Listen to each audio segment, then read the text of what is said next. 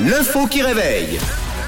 Et c'est jeudi, c'est déjà la dernière de la semaine et c'est l'info qui réveille. Alors une info de, de Pâques ce matin qui euh, n'a rien de réjouissant d'ailleurs, bien au contraire. Une explosion a eu lieu dans une usine de chocolat aux États-Unis. Sept personnes euh, ont perdu la vie, dix autres ont été blessées, mais au milieu de ce triste drame, une personne s'en est sortie assez miraculeusement et sans faire exprès. De quelle manière, selon vous Euh, Ça va être une question de rapidité. On va pas trop jouer non plus autour de ce drame. Euh, simplement, je vous rappelle, je vous précise que nous sommes dans une usine de chocolat. Alors, comment euh, elle a pu éviter euh, cette explosion, selon vous? Eh bien, euh, moi c'est un peu glauque. Vas-y. Elle s'est emballée dans, dans, dans, dans l'emballage euh, conçu originellement pour les, pour les chocolats. Et ça l'a protégée.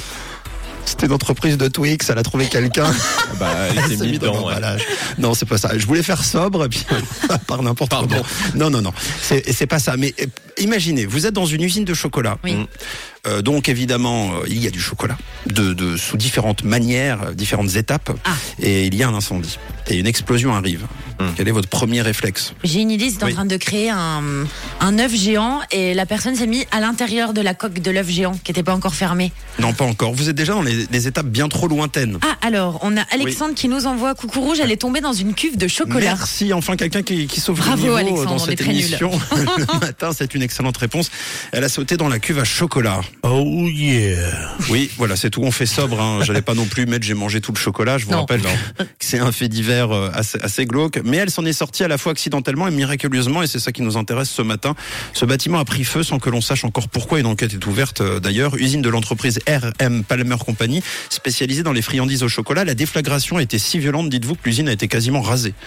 Je le disais, 7 morts et 10 blessés, donc il n'y a rien d'amusant. Et alors parmi ces blessés, on a donc Borges, notre fameuse miraculée. En fait, au moment de l'incendie, Borges a paniqué et s'est mise à courir. Et en courant, elle a glissé. Elle a trébuché et elle est tombée accidentellement dans la cuve de chocolat avant Wow. l'explosion.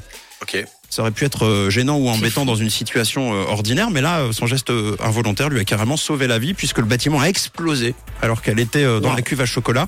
Du coup, aucune blessure, aucune trace, si ce n'est psychologique évidemment, puisqu'elle a été repêchée à la surface du chocolat en hypothermie avancée. Eh oui. Et La puis per- du diabète. Et puis, Mais elle a dû se régaler hein, quand même.